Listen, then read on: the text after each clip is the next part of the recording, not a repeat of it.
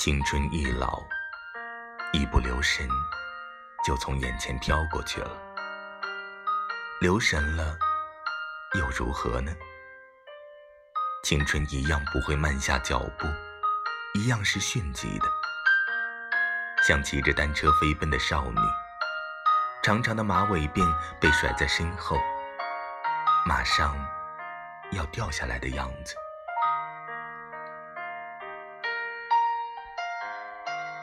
一个朋友和我说：“时光很宝贵，又很琐碎。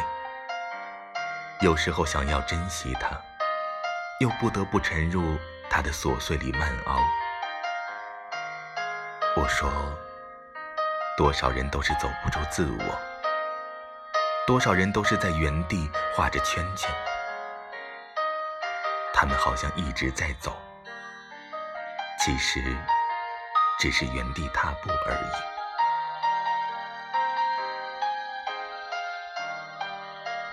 上帝的可爱，不只是因为他创造了生命，发明了死亡，更是因为他在从死到生的路上，撒遍了鲜花，铺设了美景。红的樱桃，绿的芭蕉，都是绝美的好时光。我们。怎忍辜负呢？